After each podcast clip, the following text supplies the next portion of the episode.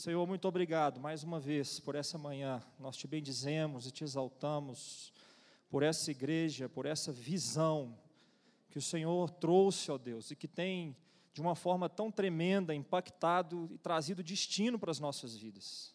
Meu Deus, eu me humilho aqui diante da tua presença, diante da tua palavra, diante do teu espírito. E eu peço, Senhor, que você, o Senhor possa derramar algo especial na minha vida, na vida dos meus irmãos, que o teu espírito, ó Deus, possa tocar em áreas profundas, que o teu espírito possa fazer uma obra que só o Senhor pode fazer. Nós queremos te convidar, Senhor, a estar aqui no nosso meio. Muito obrigado pela tua palavra que pode ser falada aqui livre no Brasil. No nome de Jesus. No nome de Jesus. Amém. Bom dia, queridos. Sou Leonardo Paulino, missionário, pastor, casado com a Mônica, aquela mulher que está ali atrás que eu amo demais, pai do Davi. Eu chamo ele de meu cabritinho. Tem alegrado a minha vida. Interessante, falando sobre frutos, eu creio que está acontecendo comigo algo assim, não entendo totalmente, mas minha esposa ficou grávida no ano de 2017, quando nós estávamos ali debaixo assim de vários trabalhos, muita pressão. O Haiti é um país assim bem quente e de uma maneira muito especial, a minha esposa ficou grávida. Em abril de 2018 nasceu Davi, mas esse ano, esse ano, 2019, quase assim na mesma época, se repetiu, e minha esposa agora está grávida também, não sabemos se é um menino ou uma menina, mas eu creio que esses são os verdadeiros frutos. Os verdadeiros frutos é quando a vida de Deus, a vida é gerada. Amém, queridos? Antes da gente começar, eu quero te lembrar uma coisa: no Antigo Testamento, o Espírito Santo visitava somente uma classe, ou três classes de pessoas. Ele visitava reis, profetas e sacerdotes. Mas por causa da obra de Jesus, o Senhor agora não visita no Novo Testamento, o Senhor habita. E porque Ele habita em nós, todos nós somos missionários. Todos nós temos uma responsabilidade diante de Deus. Isso não é uma tarefa só de uma pessoa, ou de um líder, ou de um pastor. Se você tem o Espírito Santo, se você nasceu de novo, você não somente precisa ser uma testemunha, mas você também precisa dar frutos. E eu queria estar falando hoje, queridos, sobre um dos princípios de frutos assim que Deus tem nos mostrado, que Deus tem nos impactado. Eu quero te convidar a abrir a sua Bíblia em João capítulo 17. Nós vamos falar essa manhã aqui sobre obediência ao Espírito Santo.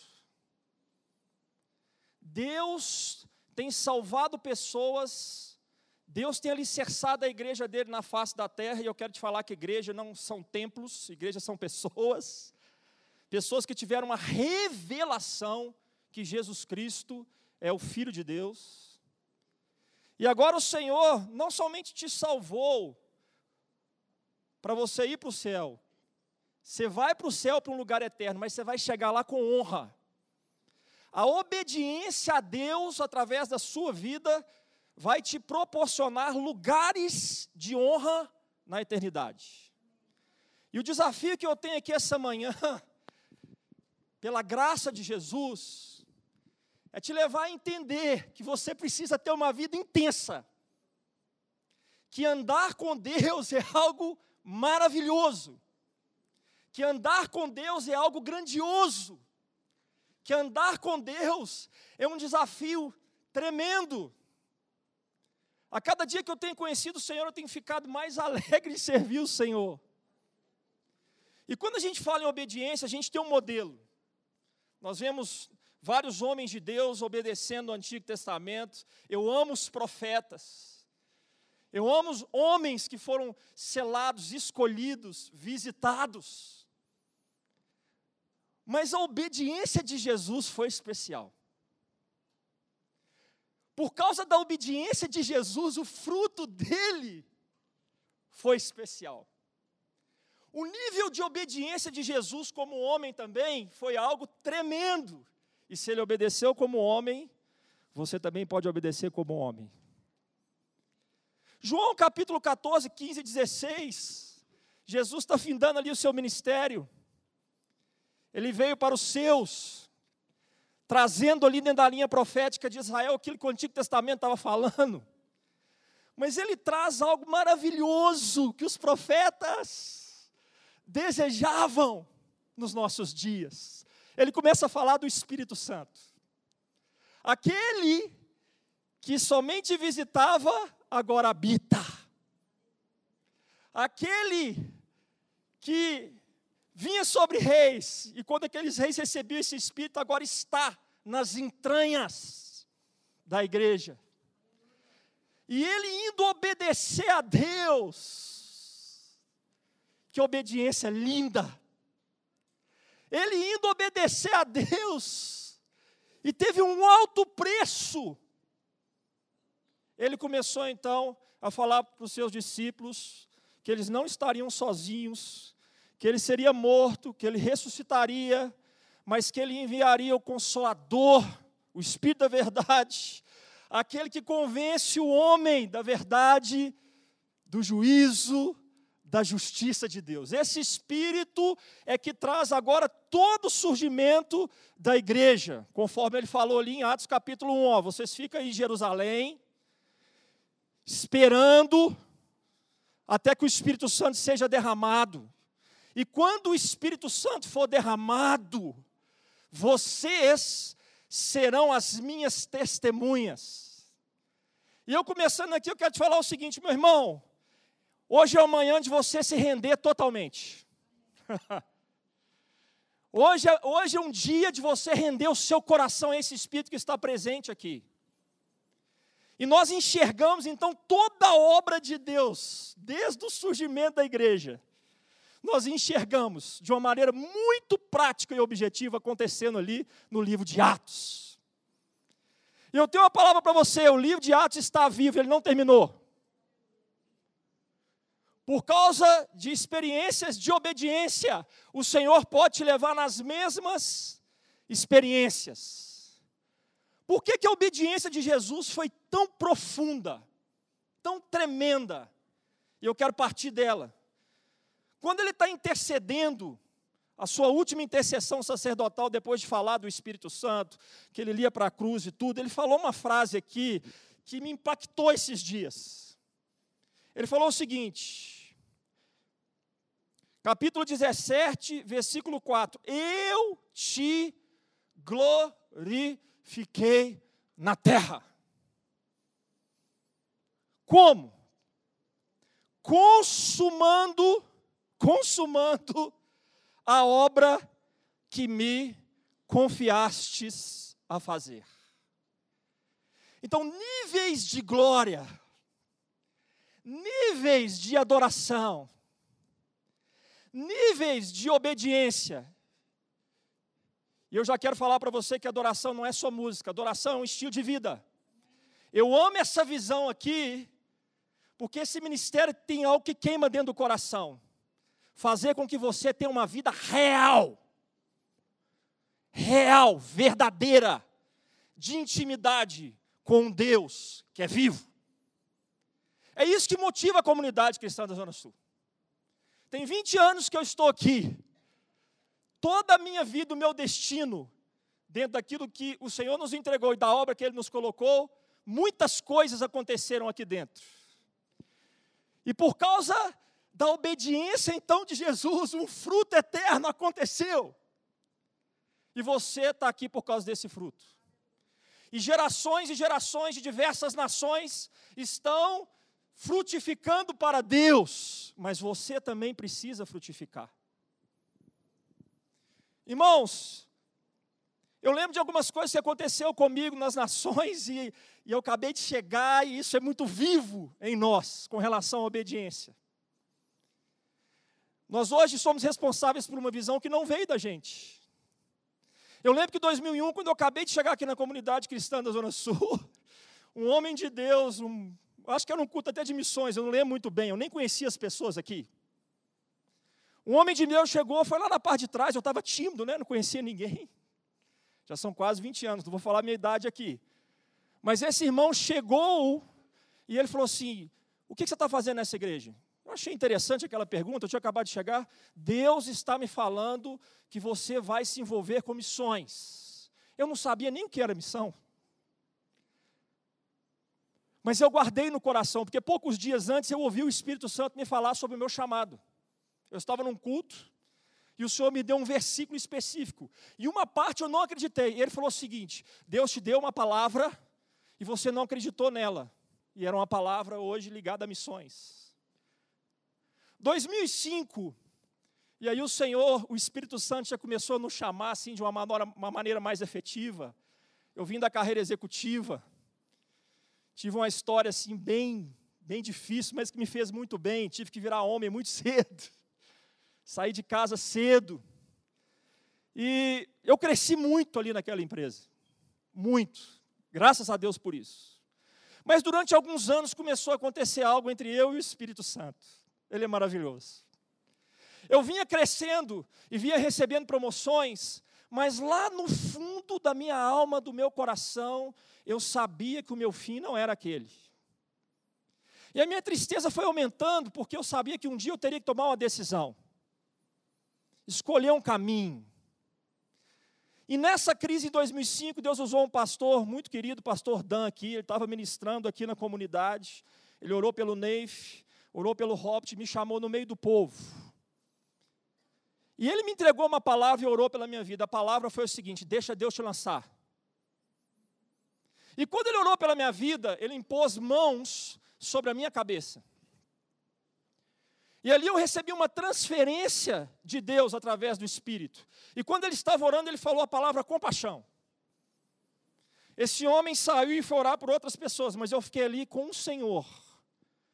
E eu escutei aquela voz maravilhosa. Se você não tem escutado essa voz, meu irmão, eu quero te desafiar essa manhã. É algo maravilhoso, precisa ser algo constante. Ele falou comigo assim: recebe a minha compaixão. Eu não sabia o que era isso. Novembro de 2007, eu ainda estava na empresa, e o Senhor me tirou do Brasil para falar comigo. Nós vivemos dias de tanta agitação que às vezes Deus precisa te tirar do ambiente que você está. Às vezes Deus precisa fechar uma porta para que você tenha tempo para ouvir Ele. Foi o que aconteceu comigo, Ele me tirou do Brasil. Eu fui fazer um curso no Instituto Hagai. Quando eu cheguei ali, aquela compaixão de Deus inundou meu coração de uma maneira muito forte. Eu não conhecia quase ninguém, mas eram como se aquelas pessoas fossem íntimas. A dor daquelas pessoas eram minhas muitos de países da África, Ásia, perseguidos, tinha gente quase do mundo inteiro ali. E eu percebi que Deus começou a falar comigo de uma maneira diferente. Deus começou a falar comigo de uma maneira tremenda. E eu lembro que ali era um hotel grande, e eu fui procurando meu quarto, eu já estava em lágrimas, ele falando da minha infância, mas duas frases me impactou. Um chamado de Deus é algo muito grande, precisa ser maior do que você precisa vencer você. Ele falou comigo assim: Olha, eu estou te chamando para socorrer os meus filhos que estão morrendo nas nações. E eu quero te falar uma coisa: você acha que você perdoou seu pai, mas eu estou te afirmando que você não perdoou. Porque quem perdoa não anda na indiferença que você tem andado. Já pensou se eu fosse assim para você? Queridos, Deus tem um chamado tremendo para a sua vida, mas Ele não vai tirar os processos da sua vida. Ele tem um chamado grandioso para você, mas Ele vai ter que te curar. Em outras palavras, o Senhor estava falando comigo: você vem para a minha presença, eu estou te dando um destino. O que é um chamado? É uma visão, algo muito maior do que você, porque nosso Deus é grande. Alguns anos depois, eu tomei aquela decisão, poucos anos depois, de entregar algo no altar de Deus, que era uma carreira. Um medo muito profundo de passar dificuldades financeiras. Eu lembro que numa das conversas que eu tive com o Neif, ele me deu uma palavra muito sábia, que ele é um homem muito sábio. Se você nunca se aconselhou com ele, olha, você está perdendo. Ele falou comigo assim: olha, se o reino de Deus for crescer na empresa, você fica lá. Se o reino de Deus for crescer, você vindo servir aqui na comunidade, porque houve um convite, você vem para cá. E eu tomei a decisão tomei a decisão, entendi que era para obedecer a Deus, abrindo mão da minha vida. abrindo mão dos meus sonhos. Meu irmão, esse é o grande desafio que nós temos.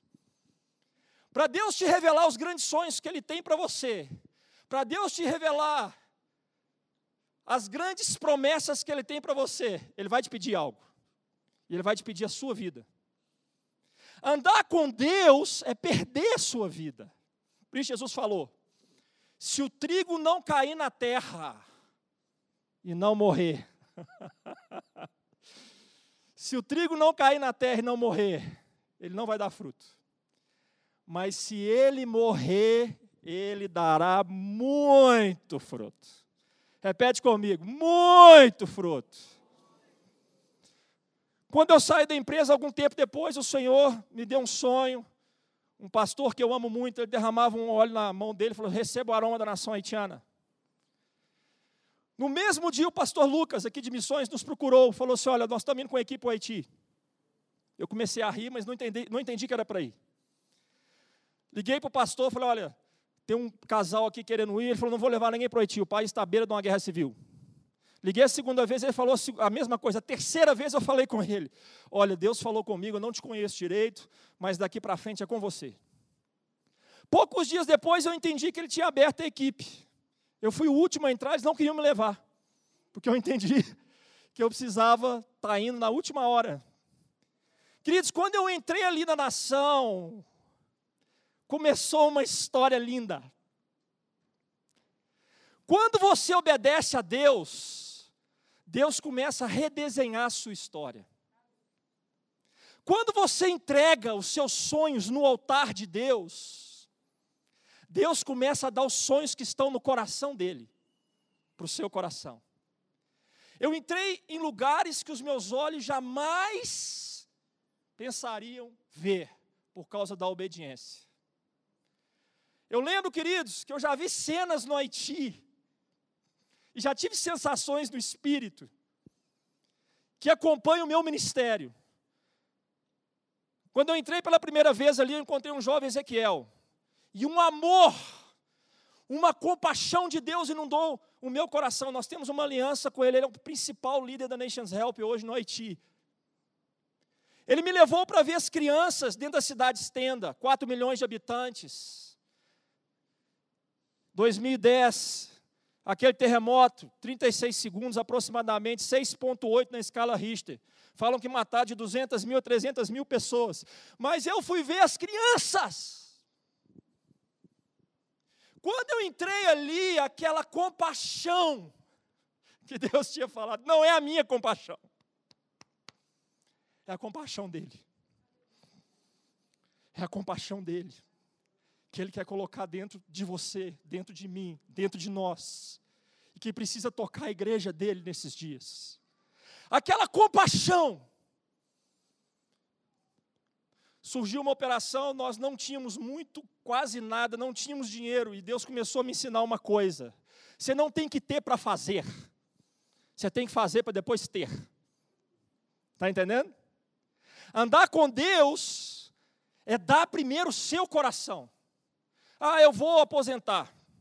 Ah, o dia que eu tiver dinheiro. Ah, o dia. Não, querido, é obediência. Ouviu a voz, obedeça. E surgiu com Ezequiel uma operação que está lá até os dias de hoje. Nós tomamos uma decisão muito difícil.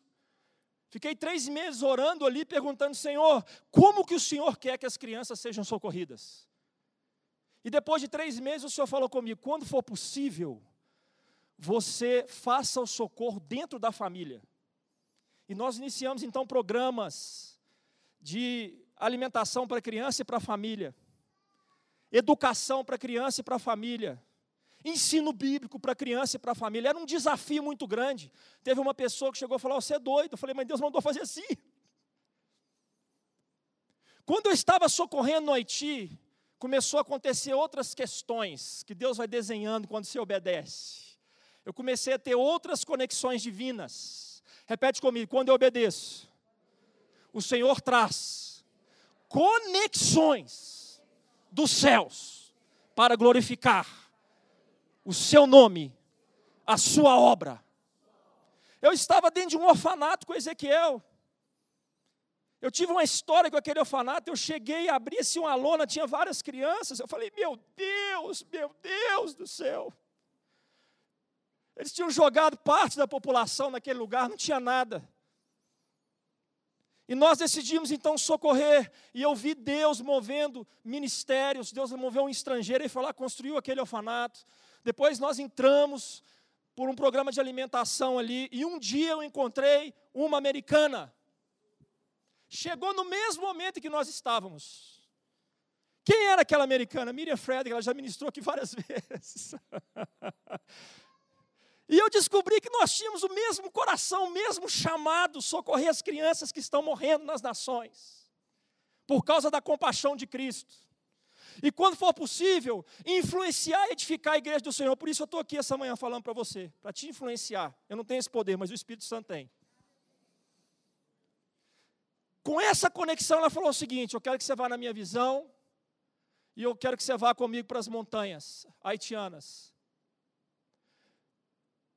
Quando eu entrei na visão daquela mulher, quando eu vi aquela vida, um amor, uma compaixão, um fogo de Deus. E quando eu entrei nas montanhas com ela, eu comecei a ver literalmente crianças morrendo, que se não fossem resgatadas, se não fossem tiradas, elas perderiam a vida. E eu falei com Deus: Deus, eu vou começar a dar minha vida por isso aqui. Eu preciso disso. Resgatamos uma criança que me impactou muito, chama Lovens. Eu vi essa criança morrendo. Hoje ele está nos Estados Unidos, foi adotado por uma família americana. E nós voltamos para o Brasil e começamos a visitar igrejas. Atrás de parceiros. No início, Deus não permitiu que nenhuma igreja se associasse comigo direito. Sabe para quê? Para tratar comigo. Porque eu tinha que entender que a obra de Deus eu precisava depender de Deus. E como foi bom para a minha vida. Como foi tremendo para a minha vida. Começamos então operações, mobilizando igrejas aqui no Brasil, desenvolvemos um programa de apadrinhamento e a gente custeia parte das crianças que são resgatadas dentro da New Life for Kids. Não somente isso, pela fé, eu dei um passo inicial, uma parceria, sentei com Miriam e a gente custeia containers que saem dos Estados Unidos e vai junto lá para a região de Pestel e hoje tem abastecido vários orfanatos, vários orfanatos no Haiti. Algo tremendo. Socorrendo família, eu encontrei um pastor dentro de Cité Soleil, e ele me levou ali, ou melhor, dentro da mira, e me levou para dentro de Cité Soleil. E dentro de Cité Soleil, Cité Soleil é um lugar que não, você não entra facilmente em Cité Soleil. A humanidade não quer olhar para Cité Soleil. Nós estamos falando do lugar mais pobre da capital Porto Príncipe, da capital do Voodoo. Nós estamos falando da parte mais baixa da cidade, aonde todo o esgoto que não tem saneamento básico desce para aquele lugar. Gangues dominam ali, um lugar extremamente perigoso, muita morte, muita fome, mas foi ali que Jesus me deu um presente. Eu entrei ali alguns anos atrás com o pastor Vincent, um cara fantástico, líder de uma organização, Good Samaritan Foundation, uma organização assim, uma história linda, ele veio de lá. E quando eu entrei, ele falou assim: Ah, você está querendo socorrer criança com a família? Eu vou te mostrar três situações aqui. Ele entrou para mim, entrou comigo dentro de Tessolé e puxou uma lona na primeira situação. Eu vi duas crianças assim, meu Deus, bebê. Eu falei: Jesus não vai sobreviver. Mostrou uma viúva, mas ele me levou num lugar que eu desci e as crianças começaram a vir, blam, blam, blam, blam, em branco, em crioulo. E naquela hora, eu tive uma visitação tão poderosa de Jesus. Meu irmão, entenda uma coisa: não é o lugar onde você está, entenda isso, é o lugar onde Deus deseja que você esteja. Você precisa encontrar esse lugar.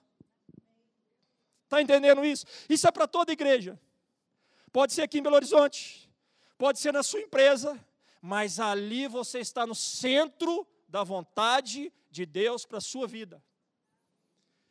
E a experiência foi tão grande que eu sabia que Jesus estava ali. E ele me falou uma frase, o Espírito me falou uma frase naqueles dias. Ele falou assim comigo: Eu te chamei para fazer isso, você existe para fazer isso.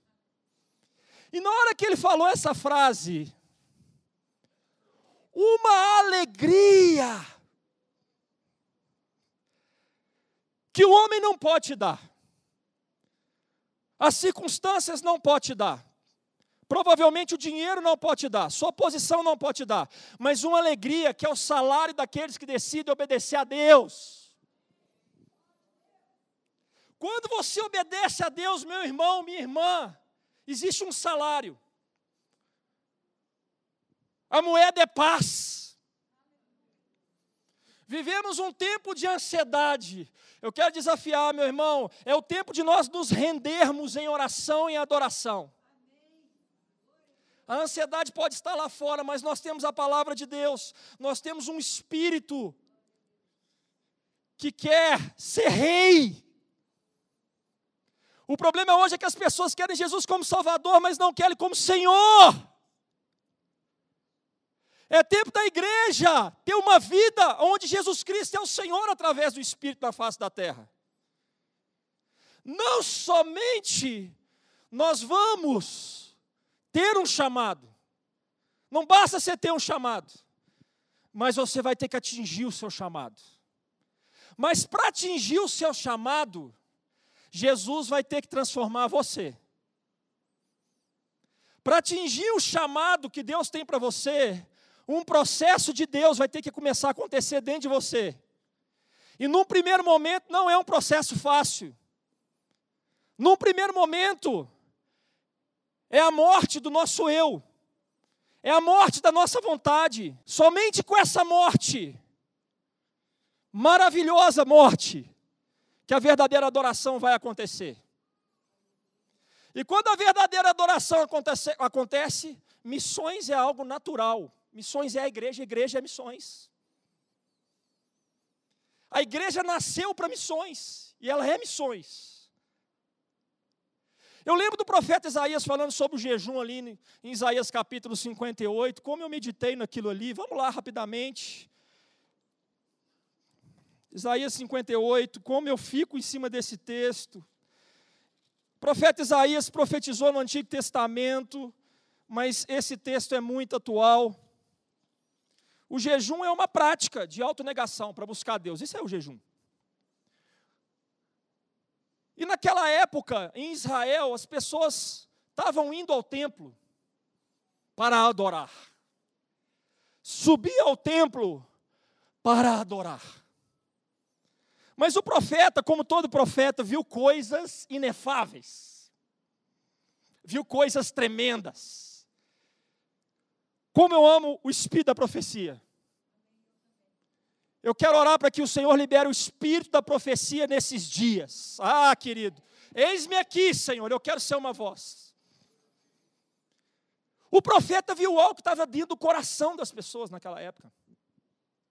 As pessoas iam aos templos. As pessoas tinham até práticas espirituais, mas o profeta pega na veia numa situação.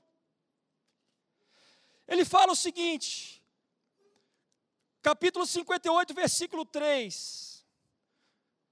Por que jejuamos nós e tu não atentas para isso? Por que, que nós temos práticas espirituais que não têm um efeito prático na nossa vida? Essa é a pergunta. Ele continua falando aqui: por que afligimos a nossa alma e tu não levas em conta? Aí vem a resposta. Eis Eis que jejuais, vós cuidais dos vossos próprios interesses. e exigis que se faça todo o vosso trabalho. A adoração, cara, não vai acontecer na sua plenitude, presta atenção nisso. Enquanto Deus não venceu os interesses próprios que está dentro do nosso coração. E eu quero te falar uma coisa, meu irmão: Ele é amoroso, Ele é gracioso, Ele vai te dar tempo, Ele vai te ajudar. Como Jesus falou para os discípulos que eles não estariam sozinhos. Hoje eu deixo uma palavra para você: você não está sozinho. Quando Deus te pede uma coisa, não é porque Ele é ruim, é porque Ele quer te promover. Está entendendo isso? Mas do jeito dele. Do jeito dele. Então nós vivemos uma geração hoje que o nível de glória nas igrejas precisa aumentar. Quando o nível de glória começar a aumentar nas igrejas, e como é que o nível de glória vai aumentar nas igrejas? O que, que é a glória? É o selo de Deus, é a visitação de Deus, é a manifestação do poder de Deus acontecendo no nosso meio. Para que o nível de glória da igreja aumente, ele vai ter que encontrar corações rendidos.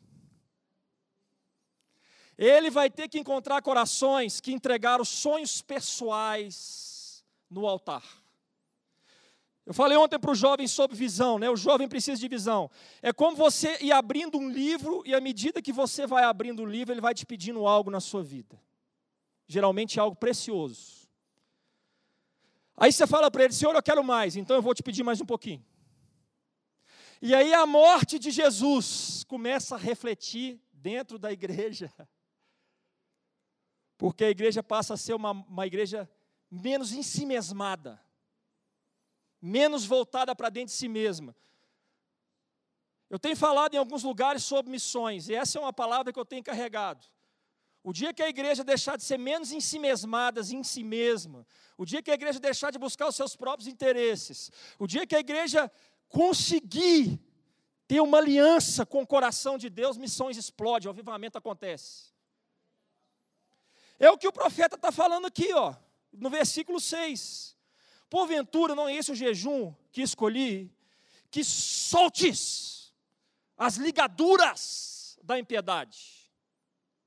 Essa natureza terrena, essa natureza maldosa, tem que ser sacrificada na cruz. Como é que eu posso quebrar esses grilhões da minha vida? Romanos capítulo 12 fala: entregais os vossos corpos como um sacrifício. É quando a minha vida é menos importante do que fazer a, vida, a vontade de Deus. Eu acabei de ter uma experiência assim, olha, recente com isso, algo assim interessante demais. Eu estava no Haiti, a gente teve dias assim bem desafiadores. Deus fez uma agenda, eu fiz uma agenda, mas Deus mudou a agenda, fez outra agenda.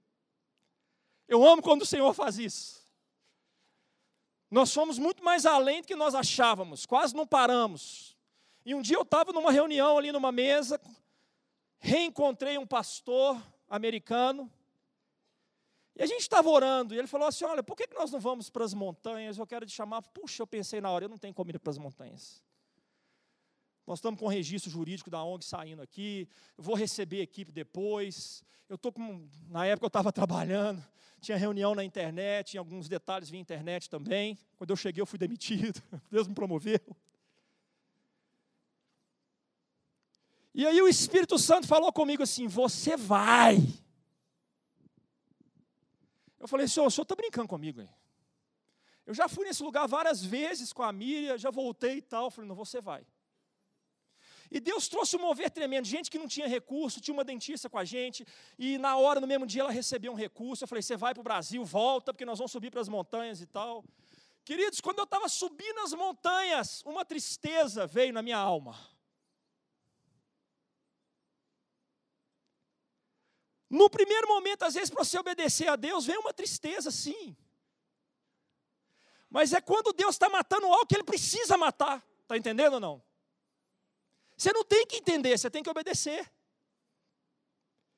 E eu fui subindo aquelas montanhas daquele jeito ali. Quando eu cheguei lá em cima, meu irmão, meu irmão, o livro de Atos aconteceu. Eu estava orando por respostas de Deus para a próxima estação. Senhor, qual que é a nossa próxima estação? Aonde o Senhor falar, a gente vai, Senhor. Muitos desafios acontecendo, conexões acontecendo.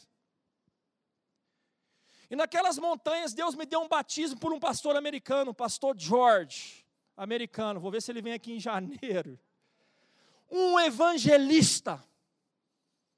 Subi para as montanhas com ele, fomos evangelizar um sacerdote voodoo e Deus começou a trazer revelações, revelações de nações. revelações de nações, de como operar nas nações, de como transformar as nações na autoridade de Jesus. Eu fiz uma conexão com esse homem, esse homem, nos últimos dez anos, foi em 85 nações. Ele chorando falou para mim assim: Eu não sei porquê. Deus falou que eu vou morrer aqui, e ele está fazendo a mudança dele para as montanhas. Imagina, um americano mudar para um lugar que é quase o um inferno na terra. Alto nível de trevas, onde o voodoo domina. Aonde as trevas têm uma legalidade tremenda.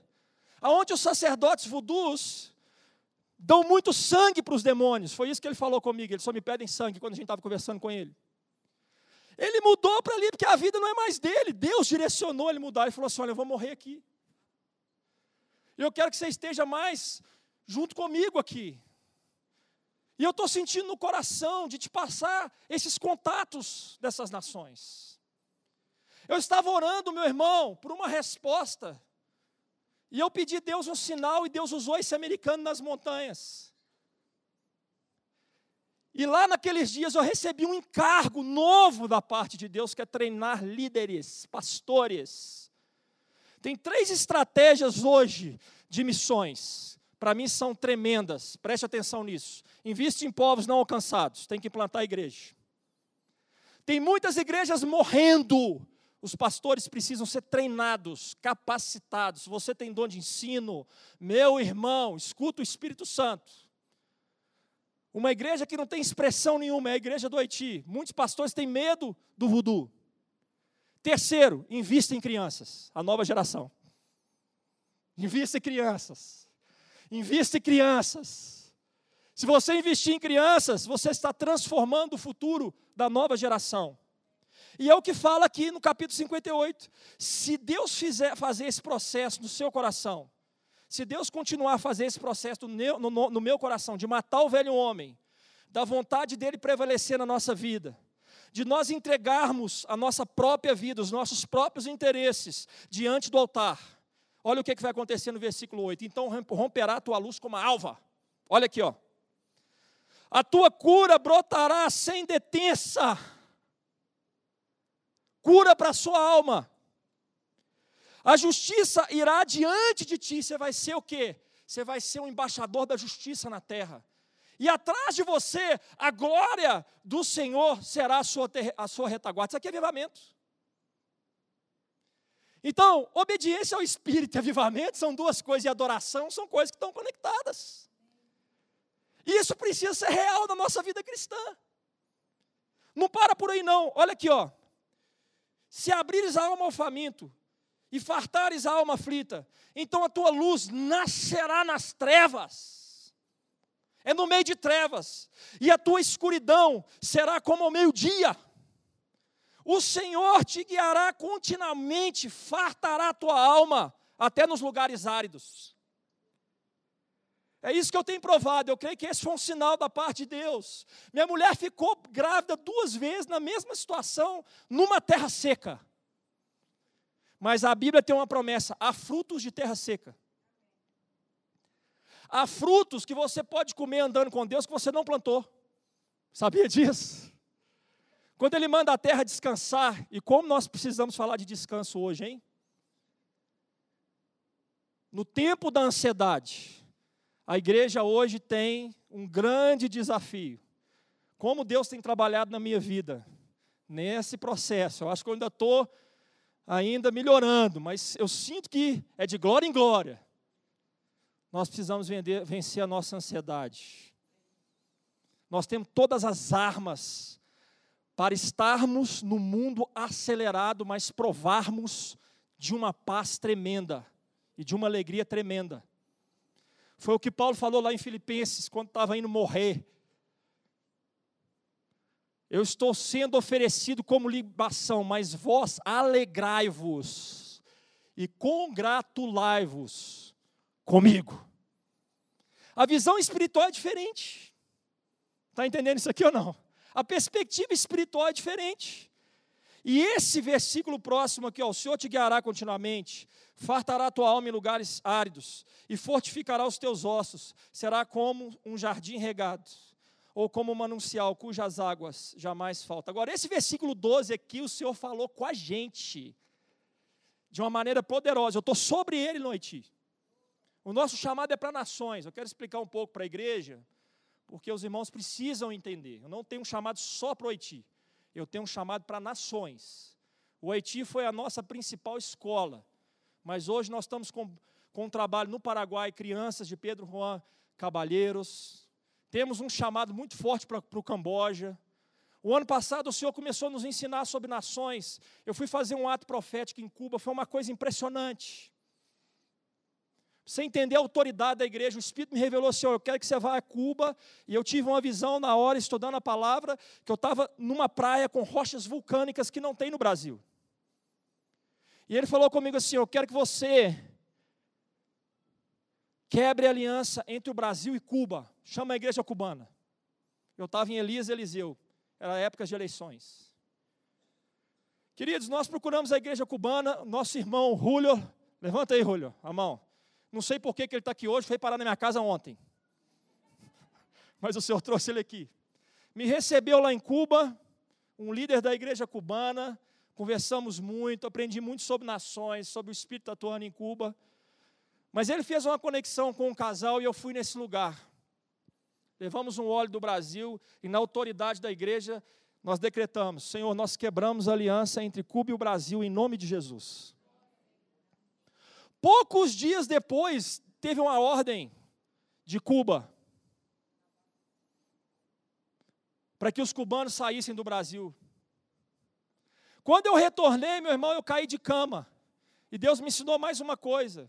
Foram 17 dias em febre, 18 dias. Deus me ensinou mais uma coisa.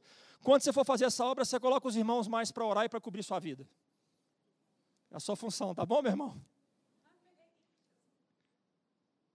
Então, meu irmão, essa é a vida com Deus. Deixa o Espírito Santo te guiar, ele é maravilhoso, ele é grandioso, ele tem as respostas certas, ele quer usar a sua igreja. Quando você está no lugar onde Deus deseja que você esteja, deixa eu te falar uma coisa: você precisa achar esse lugar, e não somente estar nele, você precisa estar fazendo aquilo que Deus mandou você fazer neste lugar. Quando você acha isso, você tem um são. A única coisa que eu quero nesses dias, eu tenho pedido para Deus, é óleo. Unção. O que é unção? O seu de Deus no seu ministério. Você tem autoridade. Você tem provisão de Deus. A gente tem provado isso. E você tem paz. E aí você vai começar a entender algo que Paulo fala lá na carta aos Efésios. Você vai começar a viver a riqueza da glória da herança nos santos. Porque a riqueza da glória da herança nos santos é uma igreja muito ligada aos céus. Começa numa obra aqui na terra, mas toca os céus. E eu quero fechar falando o seguinte: que dentro dessa realidade, a herança de Israel está muito ligada à terra, a da igreja está muito ligada aos céus. Hã? Hã? E para fechar, foi essa palavra que o Senhor nos deu, 58, 12. Os teus filhos edificarão as antigas ruínas. Eu falei, Senhor, o que, que o Senhor está me falando? Os meus filhos são as crianças que nós estamos socorrendo. Levantará os fundamentos de muitas gerações. Fundamento é o que o Brasil precisa hoje. Chegou o momento da igreja se posicionar no Brasil. Vivemos dias difíceis. A igreja precisa se posicionar no Brasil para trocar os fundamentos. Chega desse principado de corrupção ficar assolando a nossa nação. E a igreja precisa ser uma voz trocando os fundamentos. Mas ela só vai ter autoridade para isso se ela obedecer ao Espírito. Continuando aqui, ó. De muitas gerações, e será chamado reparador de brechas e restaurador de veredas, para que o país se torne habitável. É essa palavra que nós estamos operando lá dentro do Haiti, é essa convicção que nós temos. Irmãos, essa não é uma obra minha, essa é uma obra da igreja. O Novo Testamento deixa isso claro, porque você não vai encontrar a palavra santo no Novo Testamento, a não ser que seja o próprio Jesus. Mas você vai encontrar a palavra santos. Essa é uma obra coletiva. E eu quero aproveitar e agradecer a essa igreja por tudo que vocês têm sido nas nossas vidas. Especialmente o presbitério. O pastor Neif não está aqui, mas eu quero fazer um agradecimento por tudo aquilo que ele tem plantado, essa visão maravilhosa e a expectativa que eu tenho no meu coração é que você seja uma pessoa obediente, porque a obediência vai trazer a frutificação. Para fechar, quando Jesus fala lá na parábola do credor, ou melhor, na parábola da, da semente, a única parte que ele fala de frutificação é aquela parte que ele fala da semente que cai no coração, mas cresce entre os espinhos, e os espinhos são os cuidados dessa terra, o amor às riquezas. Isso foca o que Deus quer fazer. Que essa não seja a realidade dessa igreja. que essa não seja a realidade da comunidade cristã da Zona Sul. Porque a realidade da comunidade cristã da Zona Sul será o fruto 30, 60 e 100 por um. Aplauda ao Senhor.